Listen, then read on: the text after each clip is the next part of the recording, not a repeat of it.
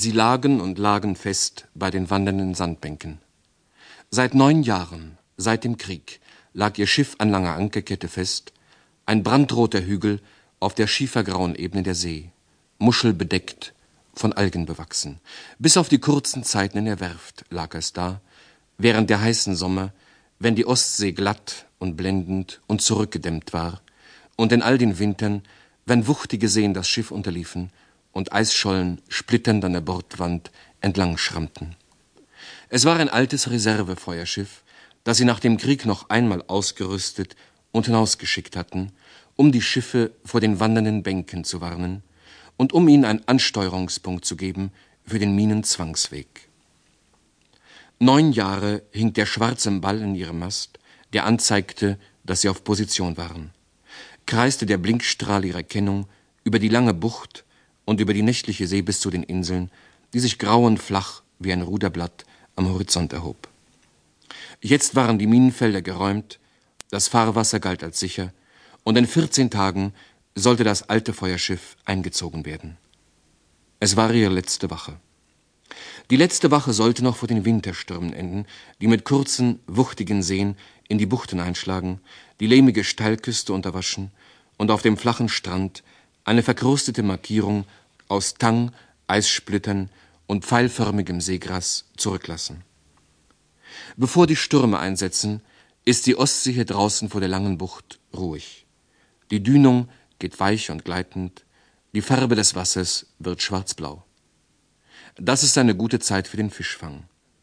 In Schwärmen zucken die getigerten Rücken der Makrelen knapp unter der Oberfläche dahin, der Lachs geht an den Blinker, unter den Maschen des Grundnetzes stehen die Dorsche fest, als ob ein Jagdgewehr sie hineingeschossen hätte. Es ist dann auch höchste Zeit für die Küstenschifffahrt, für die gedrungenen Motorsegler, für Windjammer und Holzschoner, die mit einer letzten Decksladung Grubenholz oder geschnittenen Planken oben von Finnland runterkommen und weiterziehen in ihre Winterverstecke. Das Fahrwasser vor der langen Bucht und zwischen den Inseln ist voll von ihnen vor den Stürmen, und vom Feuerschiff sehen sie die tuckernde, schlingernde, mühsame Prozession vorüberziehen zu den Sicherheiten hinter dem Horizont. Und wenn sie verschwunden sind, kommen die Sturmöwen herein und die schweren Mantelmöwen, einzeln zuerst, dann in kreischenden Schwärmen.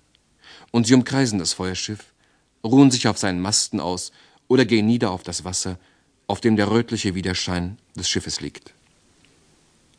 Als ihre letzte Wache begann, war die See fast leer von den schlingernden Holzschuhen, nur einige Nachzügler kamen noch vorbei, klemmten sich unter den Horizont. Und auf dem Feuerschiff sahen sie jetzt fast nur noch die weißen Eisenbahnfähren, die morgens und abends schäumend hinter den Inseln verschwanden, schwere Frachter und breitbordige Fischkutter, die gleichgültig an ihnen vorbeiliefen. An jenem diesigen Morgen war nichts in Sicht.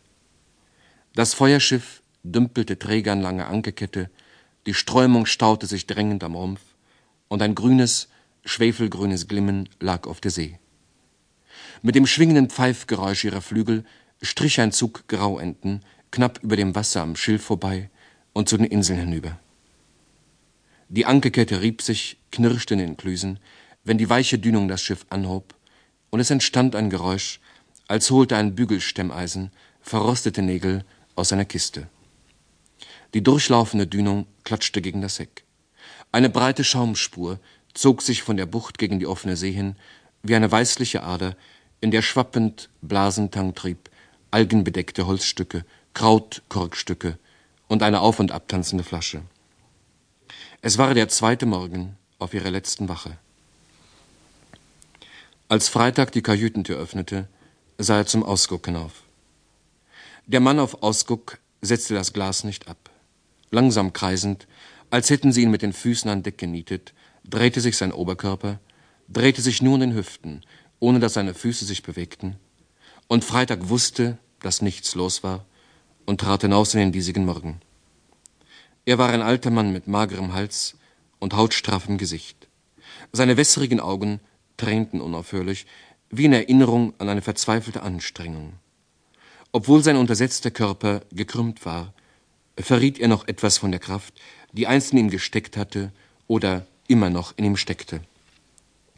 Seine Finger waren knotig, sein Gang säbelbeinig, als hätten sie ihn in seiner Jugend auf einer Tonne reiten lassen.